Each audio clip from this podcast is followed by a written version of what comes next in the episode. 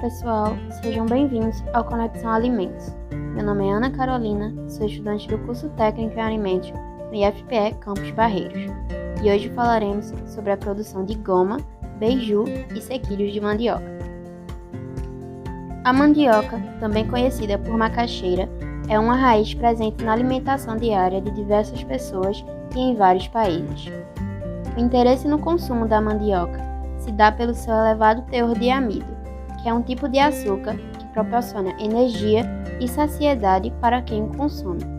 Entretanto, a mandioca é uma matéria-prima bastante perecível, ou seja, tem vida útil curta ao ser armazenada em temperatura ambiente. As perdas podem ocorrer por reações enzimáticas ou microbiológicas que provocam a rejeição pelo consumidor. Com isso, a conservação pós-colheita é uma das principais preocupações da agroindústria e dos produtores, principalmente da agricultura familiar.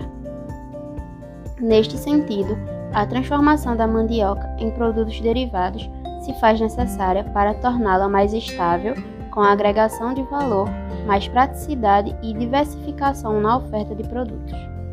Além da farinha, que foi o tema do episódio passado, a goma, o beiju e os sequilhos são também exemplos de derivados da mandioca. A goma, conhecida por fécula ou polvilho doce, é muito usada para fazer a tapioca, o pão de queijo e tantos outros alimentos presentes no nosso cotidiano.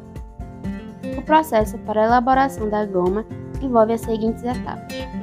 As raízes da mandioca são recepcionadas, higienizadas, descascadas e raladas. A massa obtida é lavada para que o amido seja liberado e decantado, depositando no fundo do recipiente. Depois, a massa decantada passa por uma secagem natural por cerca de 30 minutos a 2 horas, sendo por fim peneirada, embalada e armazenada para posterior comercialização. Neste processo, acrescentando uma fermentação logo depois da decantação e antes da secagem, se obtém o polvilho azedo, sendo essa etapa a principal diferença entre o polvilho doce e azedo. O beiju é uma iguaria de origem indígena, que é feita com a goma úmida ou com a massa da mandioca mansa, ralada e peneirada, sendo espalhada em uma chapa aquecida, ficando parecido com uma tapioca bem fina e seca, com tamanho e formato variado lembrando que pode ser adicionado de coco. Por fim, o beiju é acondicionado em embalagens plásticas e armazenado em local seco e arejado. Já os sequilhos, ou bolinhos de goma, são biscoitos à base de fécula de mandioca, ovos, manteiga e açúcar.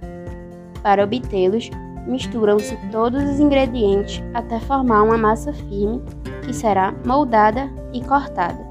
Depois, os biscoitos são assados, resfriados e embalados. Quanto à comercialização, o beiju e os sequilhos, por serem produtos mais regionais, são mais facilmente encontrados em feiras. Espero que vocês tenham gostado e para saber mais como agregar valor à mandioca, espero o nosso próximo episódio. Até logo e tchau, tchau!